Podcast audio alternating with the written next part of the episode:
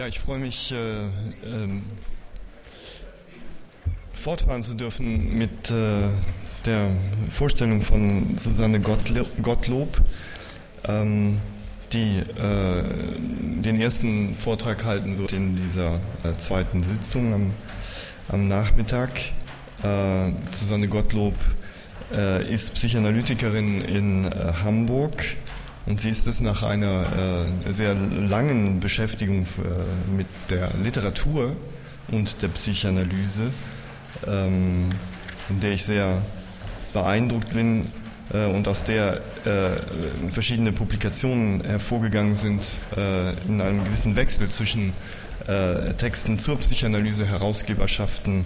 Äh, ich äh, verweise insbesondere auf die Einführung in die Psychoanalyse in zwei Bänden, die im Transkriptverlag erschienen ist, und Veröffentlichungen auf der anderen Seite zu ähm, Texten der Literatur, Hölderlin, Heiner Müller und Werken der bildenden Kunst, Carpaccio und Fra Angelico.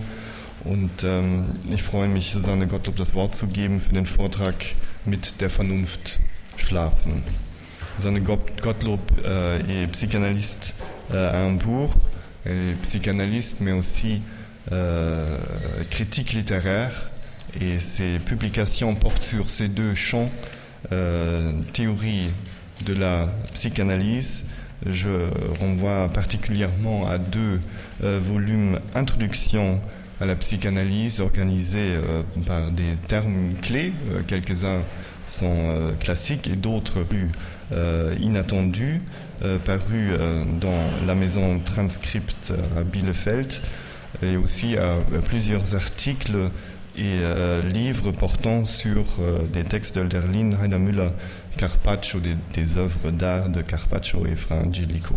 Et elle va parler dormir avec la euh, raison, point d'interrogation. Merci.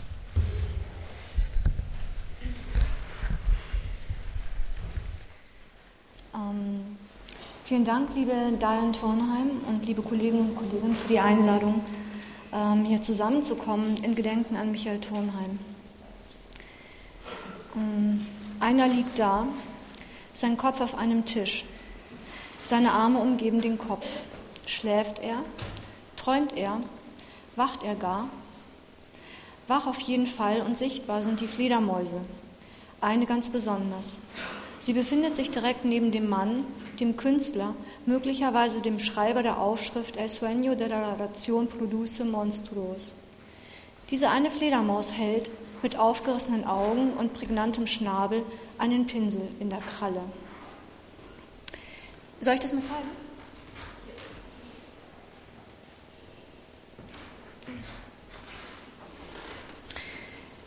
Raubt sie den Pinsel, die Feder, den Stichel oder übergibt sie den Stift dem anderen? Eine abgründige, spaltende Geste. Die eine entwendet dem anderen die Feder. Der Künstler, Denker wird vielleicht befreit von den Ungeheuern, denn die werden bekanntlich auch und gerade munter im Zuge einer künstlerischen Aktivität bzw. einer Aufsuchung eines Sujets, das die dunklen, unbewussten Triebe mit ans Licht bringt. So gesehen ohne Stift keine Kunst mehr, keine kritische Kunst mehr. Und die Verfolgung der Fledermäuse würde aufhören, die Fledermäuse blieben ihm vom Leib. Die andere Geste wiederum ermuntert, weckt ihn. Aufwachen, mach die Augen auf, vertrau mir, sagt die Fledermaus, nimm die Feder in die Hand und gib den Ungeheuern Gestalt, dann kommen sie nach außen, die anderen können sie auch sehen und sie bevölkern dein Inneres nicht mehr scharenweise und du bist ihnen gegenüber nicht mehr so fürchterlich alleingelassen. Noch weiter ließe sich entfächern, los, zeichne, entwerfe weiterhin die in unserem sozialen und politischen Kontext zwar nicht unbedingt konkret sichtbaren und dennoch anwesenden Ungeheuer. Erinnere, mahne das Ungeheuerliche, das den Raum zu bewohnen sucht und au-delà werde du selbst eine Fledermaus, fliegend, lebhaft in der Nacht, in Gesellschaft von anderen ausgestattet mit einer Hand, einem Stift, einem Schnabel, Augen und gespitzten Ohren. Liebe Kolleginnen und Kollegen, ich werde hier aufhören, mich weiter in das Capriccio von Goya zu vertiefen. Es fliegen mir schon wie Fledermäuse unzählige Einfälle zu, auch und vor allem in der Doppelung der Geste, etwas thematisch werden zu lassen, was sich zugleich subtil im Bild vollzieht und mir als Wahrnehmende übertragen wird. Etwas jedoch, in meinen Augen etwas Elementares, teilt das Capriccio El Sueño mit dem Buch von Michael Turnheim mit der Vernunft schlafen, nämlich die Geste der Übertragung. Es geht um die Annahme des Stiftes. Die Wortkette mit der Vernunft schlafen steht hier dem Symposion voran und als Titel auf dem neuesten Buch von Michael Turnheim. Sie befindet sich gewissermaßen an der Oberfläche, sichtbar nach außen getragen Sie leuchtet auch, öffnet man das Buch und begibt sich hinein in die Höhle der Schrift, verstreut auf. Sie funkt dazwischen, züngelt. Lieber, so schreibt Michael Turnheim, das Gesagte sich verlöschen lassen, als stolz Widersprüche beseitigen. So macht er sich an die Arbeit, das Widersprüchliche und das scheinbar Unzuvereinbarende zu entfalten, es einander sein lassen. In diesem Lichte lese ich das letzte Werk von Michael Turnheim den einen neben dem anderen, Freud, Mediziner, wie Michael Turnheim auch und Gründer der Psychoanalyse, der Psychoanalytiker Jacques Lacan, welcher der Philosophie nachstellt, und den Philosophen Jacques Derrida, der nicht müde wurde, den Schauplatz der Psychoanalyse aufzusuchen und ihre der Psychoanalyse widerständige Natur zu betonen. Der eine lässt die Post ankommen, dem anderen geht sie immer schon viel. Der eine, so Michael Turnheim, unterstellt dem Subjekt im Leid nach Freud eine Chance einer Aufgabe der alten und Wagnis eines Entwurfs einer neuen Lebenskonstruktion. Der andere sei ein Denker der Aporie, der Unauflösbarkeit der Zäsur. Diese Gegenüberstellung ist nicht nur als zwei unterschiedliche Haltungen in Bezug auf das Subjekt lesbar, sondern als eine von Michael Turnheim wahrgenommene Geste auch der Spaltung zwischen dem Philosophen und dem Psychoanalytiker.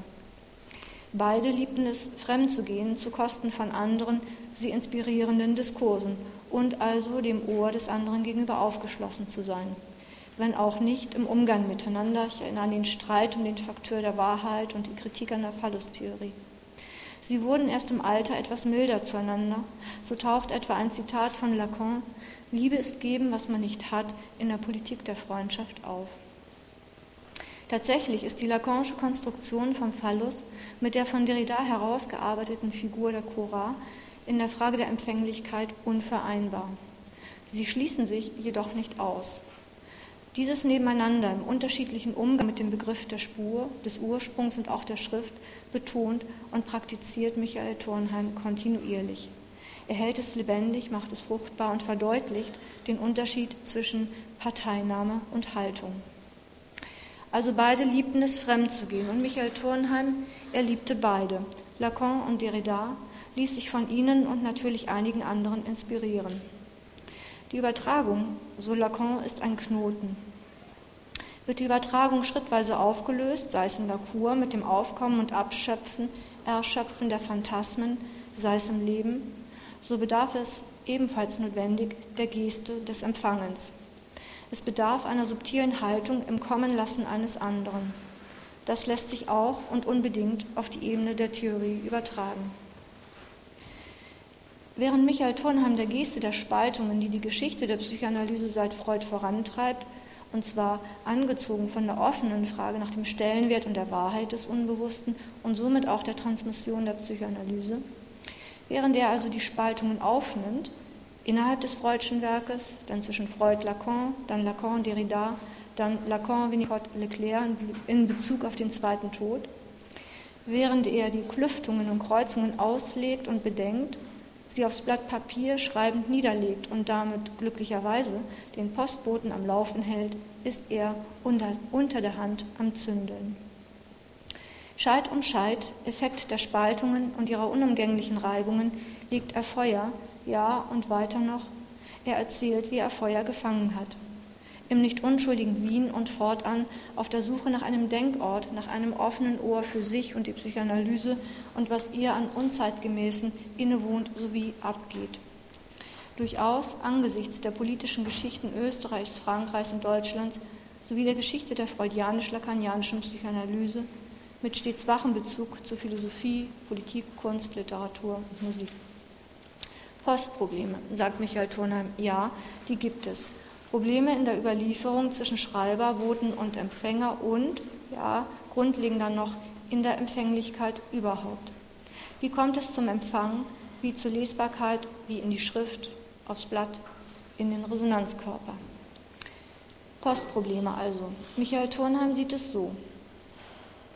Die Zukunft der Lehre der Psychoanalyse wird von unserer Fähigkeit abhängen, die Szene, in der wir uns noch befinden, doch irgendwie von außen zu, zu beobachten und uns damit ihrer Kontingenz bewusst zu werden. Die Postprobleme werden in der postlakanistischen Phase wohl anders gelöst werden müssen als bisher. Der Glaube an den Transport von psychoanalytischen Geheimbotschaften beginnt an Glaubwürdigkeit einzubüßen. Das heißt freilich nicht, dass nicht notwendig wäre, immer wieder zu den großen Autoren der Psychoanalyse zurückzukehren. Aber eine solche Rückkehr entspräche nicht einer Rückkehr zur wahren Botschaft, sondern, wie man gesehen hat, der Rückkehr zu einem notwendigerweise uneinheitlichen, gespaltenen Archiv, da, zur inneren Spaltung der freudschen Geste. Unwiderstehliche Sehnsucht nach dem Ursprung und gleichzeitig Einsicht in die Unmöglichkeit solcher Rückkehr. Die notwendige Uneinheitlichkeit des Archivs, in dem die Schriften Freuds und Lacans einen wesentlichen Platz einnehmen, ist vielleicht die einzige Wahrheit, die es zu entdecken und zu übermitteln gilt. Zitat Ende. Vielleicht verhält es sich so, ich weiß es nicht. Ich vermute, dass es mehrere zu übermittelnde Wahrheiten gibt, so etwa in Betreff des fragilen Schriftcharakters des Unbewussten und dessen Gewaltförmigkeit, also Michael Turnheims Zugang zur Theorie des Autismus. Was auf jeden Fall offen zutage liegt, ist, dass Michael Turnheim an dem Transfer mit Bezug auf die Wahrheiten der Psychoanalyse wesentlich beteiligt ist. Von daher lautet meine These, stellt Michael Turnheim auf der einen Seite fest, dass wir uns immer noch in der Szene der Spaltung befinden, so lässt sich mit etwas Hellhörigkeit behaupten, dass er mit seinem letzten Werk diese sich wiederholende Geste der Spaltungen anerkennt und indirekt anheimstellt, diese Szene zu verlassen, darüber hinauszugehen. Ich lese darin eine Aufforderung, das Phantasma der Spaltungen in der Geschichte der Psychoanalyse für wahrzunehmen und fallen zu lassen und sich dem Kommenden, Unerwarteten zu stellen. Aus der psychoanalytischen Kur lässt sich ahnen, dass dieser Prozess nicht ohne Widerstände, Gefahr, Schmerz, Angst und Trauer geht und auch nicht auf einmal geschieht. Es ist auch möglich, dass mit dem Fallenlassen des Phantasmas angesichts des Realen die Chance eines weiteren Lebensentwurfs aufkeimt. Und zwar nicht, ähm, als Imperativ von außen, so musst du leben, lieben, sprechen, denken, sein, als mündiges Subjekt, als Analytikerin auf dem Feld der psychoanalytischen Theorie, in den sozialen Zirkeln und schließlich vor dem Gesetz. Anders verhält es sich. Aus dem Intimsten des Subjekts, das in der Auflösung seines Phantasmas eine Nähe eines kommenden anderen möglicherweise spürt, entspringt Neues. Touché en conscience. Der Akt der Loslösung ist gefährlich in der Zeit des offen gehaltenen zwischen Wiederkehr des Alten, Grausamen und Bitten, Anrufung eines anderen nach etwas Neuem. Etwas für die Heraufkunft des Neuen zu tun, Ausscheren aus dem Gewohnten, benennt einen fundamentalen Aspekt der Ethik der Psychoanalyse, äh, das ist ein Bezug zur Antigone. Es ist auch eine Erfahrung, vielleicht sogar eine weitere Wahrheit, die die Psychoanalyse in den öffentlichen, politischen, sozialen Diskurs hineinzugeben eingeladen ist. Vielleicht ist sie sogar dazu verpflichtet. Ein Bruch mit dem vorangegangenen, überlieferten, manchmal ungefragt eingeimpften sowie eingedrückten, ein Bruch demnach mit den Prägungen laviert zwischen schmerzlichen und befreienden Momenten. Dieser grundlegend unteilbare und zugleich unverschwiegene gelöste Zug ist als Erfahrung bzw. Haltung übertragbar. Die Rede ist an dieser Stelle nicht nur vom Subjekt seiner Geschichte, sondern versuchsweise von der Psychoanalyse als Subjekt der Geschichte im Sinne der Histoire. Lässt sie es mit sich geschehen? Was tut sie? Um wen oder was trägt sie Sorge? Was baut sie an Widerstandskraft auf? Natürlich eingedenk des einem jeden Subjekt und auf einer anderen Ebene der Psychoanalyse als Diskurs innewohnenden heteronomen Zuges, der bekanntlich den Singular-die-Psychoanalyse als vereinfachend darstellt bzw. entlarvt. Ich will versuchen, diese Konstruktion noch etwas zu erläutern. Was in der subjektiven Geschichte als erlitten und widerfahren sich eingetragen hat, wäre auf der einen Seite es passiv erfahren, darin einbezogen ist die Übertragung der Geschichte über Generationen. Lacan hat das an der Aimé, finde ich, sehr deutlich ausgeführt. Die je singuläre und unbewusste Bildung des Phantasmas ist ein Halt, mit der Geschichte zu leben, nicht selten zu überleben. Auf der anderen Seite, mit Bezug auf eine Ethik der Psychoanalyse, hat das Subjekt mit folgender Zumutung zu tun. Gibt es seine Widerständigkeit auf in der Durchlässigkeit des Phantasmas, das an und für sich erschöpft ist, wagt es die Annäherung an oder von Tyche. Dann stünde etwas auf dem Spiel. Löst es sich vom Alten, hier die Verausgabung in der Aufrechterhaltung der Spaltungen innerhalb der Psychoanalyse, und wird es sich empfänglich auf ein Neues einlassen. Die Trägheit des alten Phantasmas, die Verklebung mit der alten Geschichte hieße Unmündigkeit, Apathie, Gleichförmigkeit und noch Steigerung der Aggressivität befürworten. Noch einmal anders gesagt, die Erfahrung der Differenz ist, sofern es eine Bereitschaft dafür gibt, gerade in ihrer Unmittelbarkeit der Immens benachbart.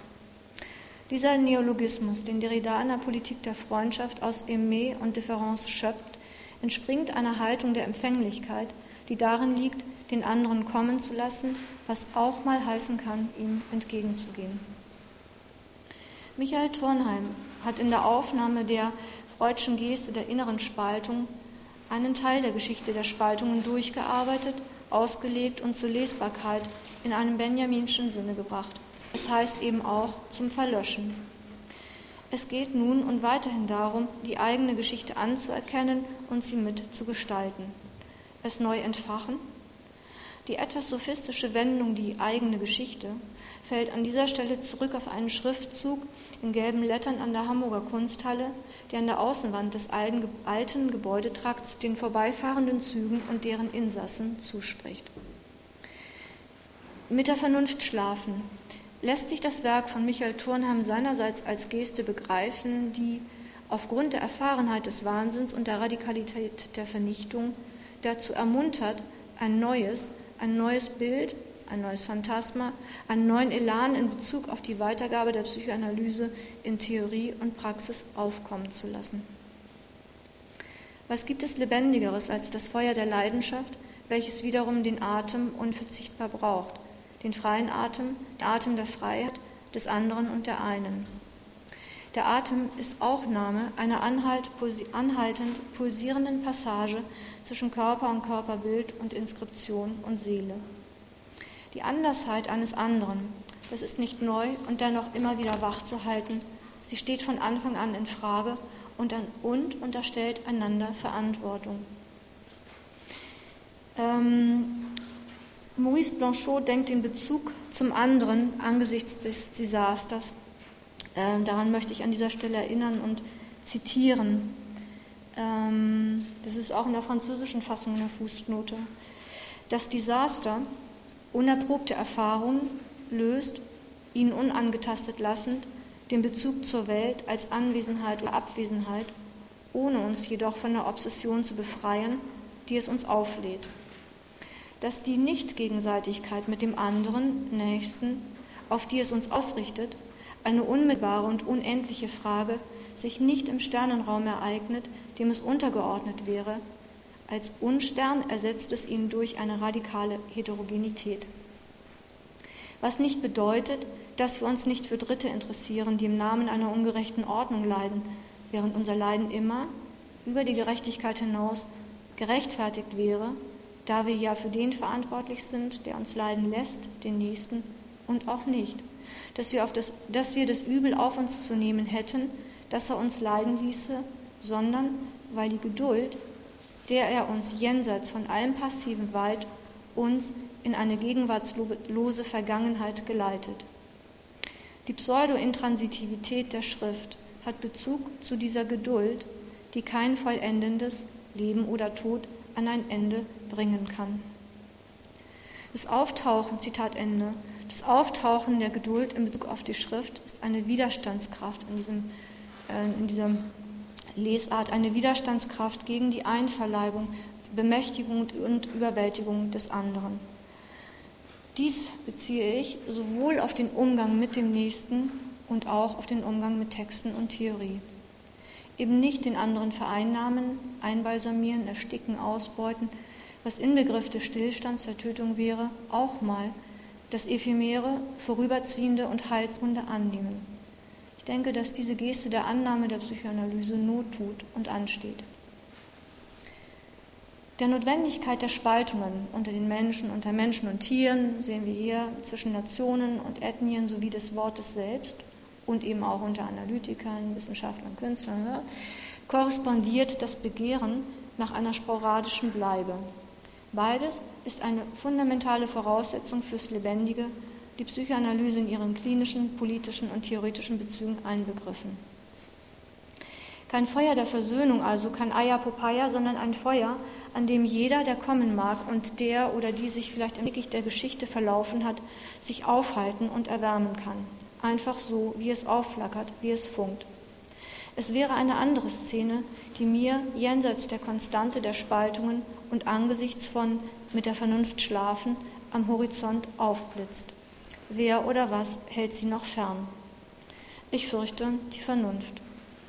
So sehr der Schlaf und Ruhe, Seelenruhe, narzisstischen Rückzug und Einkehr, friedlich sein in einer Bleibe, die manches Mal getrübt und bewohnt ist von Ungeheuern, auch Verfolgern, in Verbindung gebracht werden kann, stiftet die Phrase mit der Vernunft schlafen Unruhe, Kraft ihrer Uneindeutigkeit.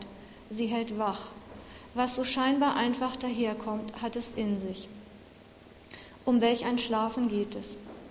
Michael Turnham hat die Botschaft mit der Vernunft schlafen Lacan entwendet, die er selbst schreibt. Sie gehört somit unerlässlich zur Geschichte der Übertragung. Erst recht dann, wenn Turnheim an anderer Stelle einräumt, dass er nicht mehr so recht an die Postszene glaube. Es ist nun einmal widersprüchlich in der Welt. Und dies sicherlich in einer Welt in und nach der Postmoderne so gesehen über die Zeit der Aufklärung hinaus, von deren geschichtlicher Furche wir geprägt sind. Die Epoche steht in Frage. Es geht um ihre Herauslösung im Sinne einer Heraufkunft und Anerkennung. Die Aufklärung, so Foucault, sei das historische Schema der Moderne überhaupt. Und noch ein anderer, Walter Benjamin, nimmt, konfrontiert mit dem Faschismus, eine kritische Position zur Aufklärung ein. Im Passagenwerk heißt es, die Geschichte, welche die Sache zeigte, wie sie eigentlich gewesen ist, war das stärkste Narkotikum des 19. Jahrhunderts. Ich komme zum Schluss. Hier wird die unerlässlich auszulegende und unerschöpfliche Kluft zwischen Wissen und Wahrhaftigkeit in ihrer politischen Brisanz deutlich. Wer, wenn nicht auch die Psychoanalyse im gleichen Atemzug mit anderen, hätte mit ihren feinsinnigen Ohren und theoretischen Zugängen zu einer Analytik des Unbewussten etwas zu den unbewussten Trieben, ihren Abkömmlingen sowie der Gefährlichkeit ihrer Nichtwahrnehmung beizutragen. Michael Turnheim schreibt im Vorwort, Dabei geht es um die eigenartige Beziehung, welche die Psychoanalyse mit der Vernunft unterhält. Sie gehört zweifellos dem großen Unternehmen der Aufklärung an, passt aber gleichzeitig auch nicht mehr ganz in es hinein. Diese Zwiespältigkeit spitzt sich bei Lacan insofern zu, als er sich, anders als Freud, intensiv mit der Philosophie eingelassen hat. Wie er selbst schreibt, hat er es für seine Aufgabe gehalten, das wuchernde analytische Denken in eine Jardin à la Française umzuwandeln. Obwohl dadurch vieles, was Freud gesagt hat, erhält, kann dieses neue Erwachen von einer anzustrebenden, tieferen Vernunft her gesehen auch wieder wie ein Schlaf erscheinen. Um aus ihm zu erwachen, müssen wir zunächst einmal den Schritt nachvollziehen, den Lacan gemacht hat, mit der Vernunft schlafen. Mit dekonstruktiver Feder, also erfahren nachdenklich, zieht Michael Turnheim diesen Schritt nach. Sie können es Seite um Seite oder haben es in seinem Werk gelesen. Die lacanianischen Geheimbotschaften werden lesbarer, zugänglicher in der Auslegung von Michael Turnheim. Zum Beispiel die Theorie des Symptoms wird ihres, wie ich finde, vermeintlichen Mystizismus entkleidet. Die Figur des zweiten Todes mit ihren unterschiedlichen Auslegungen bei Lacan, Winnicott und Leclerc, zwischen Genießen und Kritik an der einfachen Traumatheorie wird aus der Ethik der Lacanischen Psychoanalyse in den Bereich der psychoanalytischen Kur übertragen, indem sie zu einer Erweiterung der Theorie des primären Narzissmus beiträgt. Unter diesem Gesichtspunkt gibt es nichts dahingehend einzuwenden, dass es vernünftig wäre, mit der Vernunft zu schlafen. Gäbe es nicht die Anspielung auf Goyas Capriccio und brächte der Appell an die Vernunft nicht etwas ins Schleudern. Denn auch wenn Michael Turnheim in dem vorangegangenen Zitat klar sagt, dass es ihm um das Verhältnis der Psychoanalyse zur Vernunft in und nach der Aufklärung geht und weiter mit Lacan um das Verhältnis der Psychoanalyse zur Philosophie, und es lässt sich ergänzen zur Anthropologie, Mathematik, Notentheorie und so weiter, auch wenn diese Affären nicht von der Hand zu weisen gehen, lässt es sich nicht überhören, dass in dem angespielten Liebesverhältnis mit der Vernunft schlafen das grammatische Subjekt fehlt. Wie ein Menetheke steht es da, geschrieben, und spricht davon, dass es von einem anderen Ort kommt. Es weist zugleich in der Aussage wie in der Weise der Aussage auf einen stattgefundenen Akt, eine Passage, bei der unterwegs das Subjekt, die oder der Psychoanalyse, vorübergehend untergegangen ist. Mit dem Effekt, dass hier das Verlorene wieder an aufgerufen werden will. Mit der Vernunft schlafen trägt in sich latent einen Charakter von Anrufung, ein Wunsch, ein zukünftiges, eine Notwendigkeit, das Verlorene wiederzufinden, in der Art eines Wo bist du? und eines anderen Geh vor dich hin. Und wer begegnet mir unterwegs? Die Frage des Wahnsinns, flankiert von zwei Gefährten. Ein Zitat von Michael Thornheim. Der Wahnsinn, von dem das Werk verschlungen wird, Us sumbim l'œuvre, schreibt Foucault, ist der Bereich unserer Arbeit. Und, so sagt Michael Thornheim weiter, Werke überfordern notwendigerweise unsere Deutungsarbeit, die somit unendlich sein wird. Ich danke Ihnen und Michael Thornheim, die mich zu diesen Zeilen ermuntert haben.